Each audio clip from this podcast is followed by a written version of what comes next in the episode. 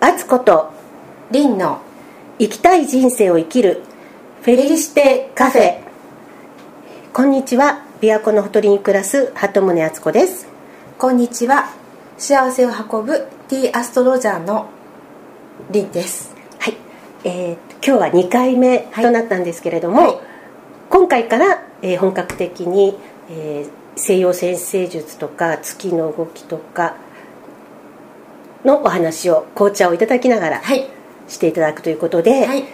で、えーっと新月のこのポッドキャストアップする予定なんですけれども、はいはい。今日はちょっと事前収録ということで、はいで今日の紅茶ははい。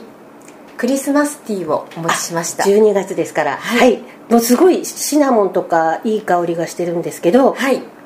シナモンだけじゃなくていろんなものが入ってるんですかね？はい。えー、生姜シナモンバニラあオレンジピールがブレンドされてます。ー。へえんか喉にもいいような紅茶ですよね。ねちょっとあ私体調が。そうなんです、はい。今日ちょっと数日前から体調が今一つだったんですけど、今元気ですけどね。ちょっと体が温まってきました、これで、はい。はい、やっぱりこう寒い時期にこういうあの、まあ、あの体を温めるものとかオレンジピールのオレンジの香りっていうのは気分を高揚させるのでぴったりなんですね。でちょっとあの濃厚なチョコレートのはい。クリスマスのケーキ。はい。もいただきまして。はい、はい。美味しかったですね。はい。ナッツとかも入ってて。はい。はい、濃厚でしたね。はい。これで元気になれそうです、はい。はいでその新月にこのはい。ポッドキャストアップしたいという、はいリンさんのリクエストだったんですけど、その意図っていうのは、はい。えっとですねあのまあ1ヶ月をあの1ヶ月のうちで、まあ、月のリズムを考えると、はい。ちょうど、まあ、新月に新月と満月と大体2回あるので、ええ。そのタイミングに合わせて、まあ、その時のあの、まあ、流れをお話しできたらなっていうふうにまあ、思いましてであのちょうどあのすぐ目の前に新月が迫っているのでその日にアップするのがいいのではないかと。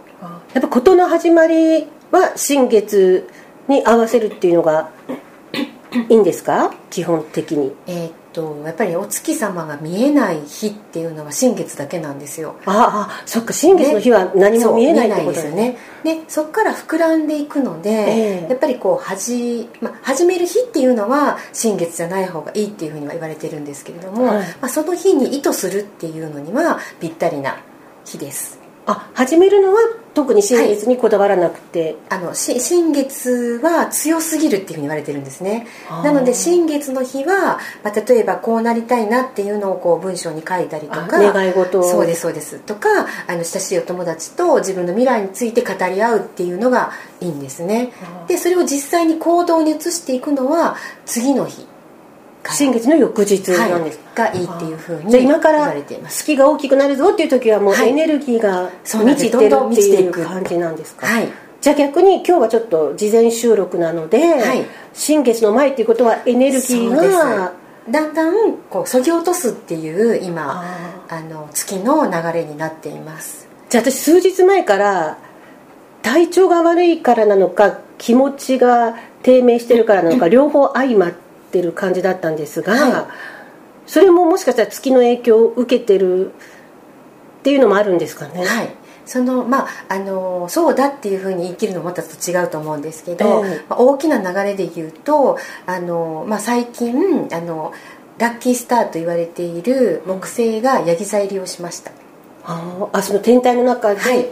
え先生術ってこうなんか何座何座っていう場所が決まってるはいはい場所が決まってます。はあ。であのまああの先生術上をええ。星がどんどん動いていくんですけど、ええ。少し前まで、まあ、1, 1年のスパンで木星っていうのは動いていくんですけど伊手座に木星があってでちょうどそのあのヤギ座の方に移って、まあ、移って移ったばっかりなんですね。ええ。っていうことは皆さんの意識の中にこうヤギ座の、まあ、ラッキースターっていうのでその人の、まあ、ラッキーなこととかええ拡大したいこととか、ハッピーなことっていうのはヤギ座のエッセンスに移行しているっていうふうに先生術の中では読んでいきます。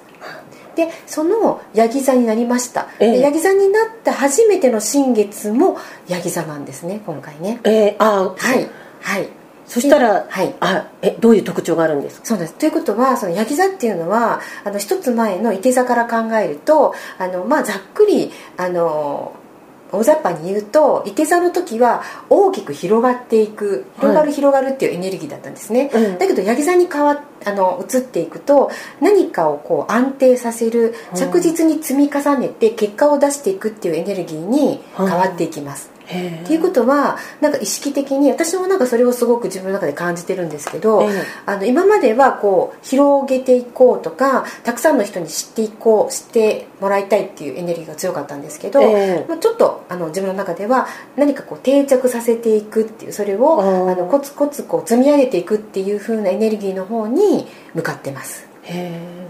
じゃあこの時期はの過ごし方としたらはいあんまりガンガン外に出ていくっていう。あ出て行ってもいいんですけいいんどあのその中でもこう自分がこうこれっていう自分の、まあ、私が思うですけどこの確信というか核になるものに目を向けるといいんではないかなと思うんですね。あー。なるほど、えーじゃあ私が今まで、あのこのこの本当に数日間ちょっと体がなんか痛くなったりとか、きはい。気分も何もでしたくないっていうような状態だったんですけど、はい、それはほら先ほど少しあの敦子さんのチャートを出して、ええ。まあ、見てたところもあるんですけどあのやっぱりこのエネルギーの流れあの流れが変わる時っていうのは人によってはやっぱりそれをすごく感じて、ええあの体調の変化っていうのが出てくる方もいらっしゃいます。うん。そして多分夏子さんの場合はあの次のステージに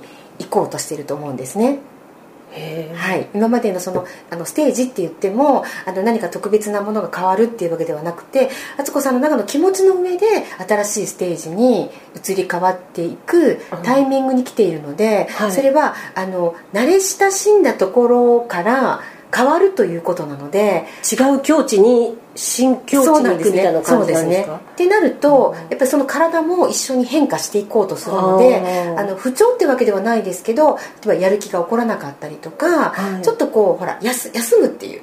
ええ。っていう感覚も出てくるかもしれないです。そっかそのチャートで私の生年月日とはい。生まれた時刻はい。から見た星座のチャートで、はい。そういうのをよ読み取ってくださるんですね、はい。あじゃあその新境地に行けるとは限らないですね。その私の行動によっては行けるかもしれないし行けないかもしれないしそれはその人自身にかかってくるわけですよね。はい。はい。その時になんか気をつけることとか意識することっていうのはあるんですかね？はい。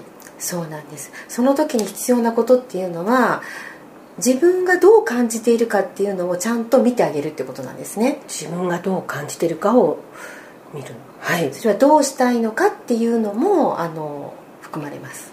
で自分自身を見つめ直すというか、自分の心の声を聞くっていうことなんですかね。そうです例えば、あの日常的にあの日常的に例えば外出した時にあのどういう感覚だったのかこの人と一緒にいた時にええ感じたことあの この人と一緒にっていうかこその場にいた時に、えあの自分がどう感じるかとあかそういうそのその時その時家族といる時とかその時その時に自分がどういうふうに感じているのかっていうのをちょっと一人になった時に見てみるっていうのが大事になります。それであじゃあこれで OK だなっていうポイント判断の基準っていうのは、はい。はい。どうなる？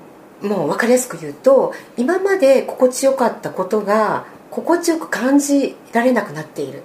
っていうのはもう変化しているっていう証拠なんですね。次の段階に行くためには、うんうんうん。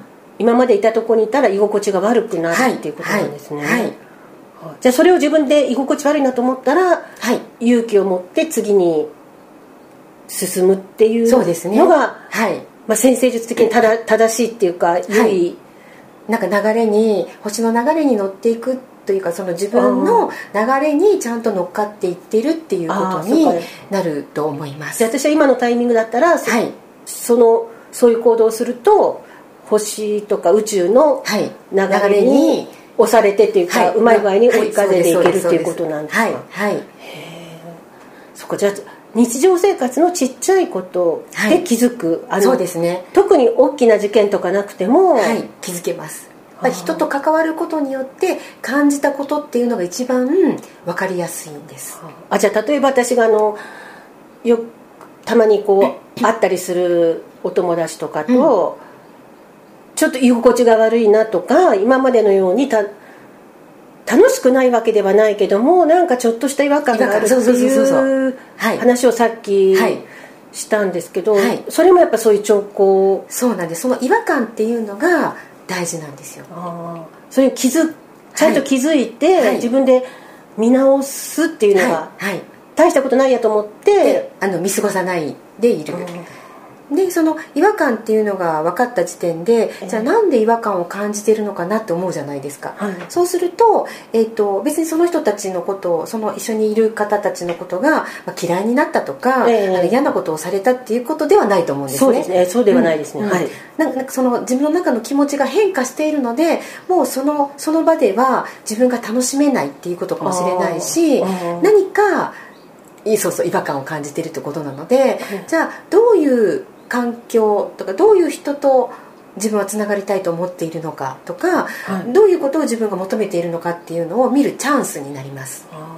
じゃあまあ急にだからその人と付き合うのをやめるとかそういうわけではなくてあそういうのではなくてそういうそういう人たちとこう出歩いたりする日々の中で自分の中で起こる変化に気づいていってでそのうちこう自分の求めているものとか心地のいい場所とかものが見つかるっていうかはいそれと出会えるタイミングがあるわけですよね、はい。それはそんないきなりっていうか、はい。多少時間は移行期間っていうのは多少あるわけですよね、はい。はい。なるほど。はい、っていうのがあの最近私がよく思っている自分を大事にするっていうことにつながると思うんですね。自分を大事にする。行きたくないのにのにっていうのはちょっと癖者なんですけどないのに行かなきゃはあこれしたくないのに相手のことを思ってやる。えっていうのをその「のに」っていう言葉がつく時は大体こう自分が本当はやりたくないんだけどええ。えやってる。ああはい。それをこう無理やり抑え込んでやってる部分があるんですよね。はいはい、でそれはやったらいけないっていう意味ではなくて、ええ。えっとなんで「のに」がつくかっていうのその抑え込んでるものをはいはい見てあげるとが何なのかを自分ではい、それが見るはい大事です。掘り起こしてみる、はい、そしたら自分が本当にどうしたいかとかいうヒントが出てくるんですね、はい、出てきます。えーじゃあこれは次回のはい。新月あるいは満月のタイミングで、はい。また私が報告していけばよろしいでしょうか？そしてあとまあワンポイントのあのワンポイントアドバイスとしてはそのし新月の時に、じゃあ自分がこれからどういうことを安定させたいのかどういうことを積み上げていきたいのかっていうことをええ。紙に書いてみるといいんではないでしょうか。はい、はい。わかりました。なんかちょっと体調も良くなってきた気がします。リンさんに。はいリンさんになんかいいエネルギーをいただいた感じで美味しい紅茶とあケーキのおかげで。すね。やっぱり紅茶を飲んで美味しいものを食べていると、ええ。